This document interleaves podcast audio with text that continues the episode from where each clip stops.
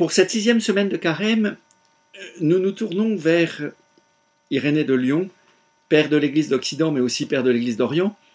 Et le thème, c'est le fait que c'est d'abord le Seigneur qui fait le pas vers nous, avant que nous le fassions vers lui, dans notre réconciliation avec Dieu. Pour commencer, donc, un, un apophthegme euh, des Pères du désert, qui est le suivant. Un frère dit à Abba J'ai fait un gros péché, et je veux en faire pénitence durant trois ans. Le vieillard lui dit euh, C'est beaucoup. Et le frère lui répond Au moins une année. Le vieillard lui dit à nouveau C'est beaucoup. Ceux qui étaient présents dirent alors quarante jours. Le vieillard répondit C'est beaucoup.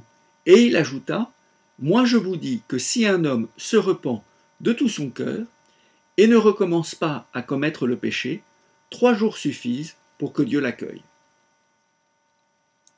Alors maintenant, Irénée de Lyon, si donc c'est par son propre sang que le Seigneur nous a rachetés, s'il a donné son âme pour notre âme et sa chair pour notre chair, s'il a, a répandu l'Esprit du Père afin d'opérer l'union et la communion de Dieu avec les hommes, faisant descendre Dieu dans les hommes par l'Esprit et faisant monter l'homme jusqu'à Dieu par son incarnation, et si en toute certitude et vérité, lors de sa venue, il nous a gratifiés de l'incorruptibilité par la communion que nous avons avec lui-même, c'est pour nous rétablir dans l'amitié de Dieu.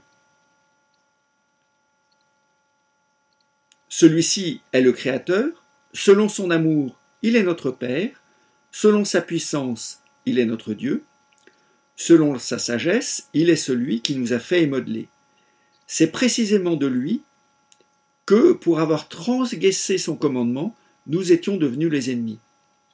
Et c'est pourquoi, dans les derniers temps, le Seigneur nous a rétablis dans l'amitié par le moyen de son incarnation, devenu médiateur de Dieu et des hommes il a fléchi en notre faveur son Père, contre qui nous avions péché, et l'a consolé de notre désobéissance par son obéissance, et il nous a accordé la grâce de la conversion et de la soumission à notre Créateur.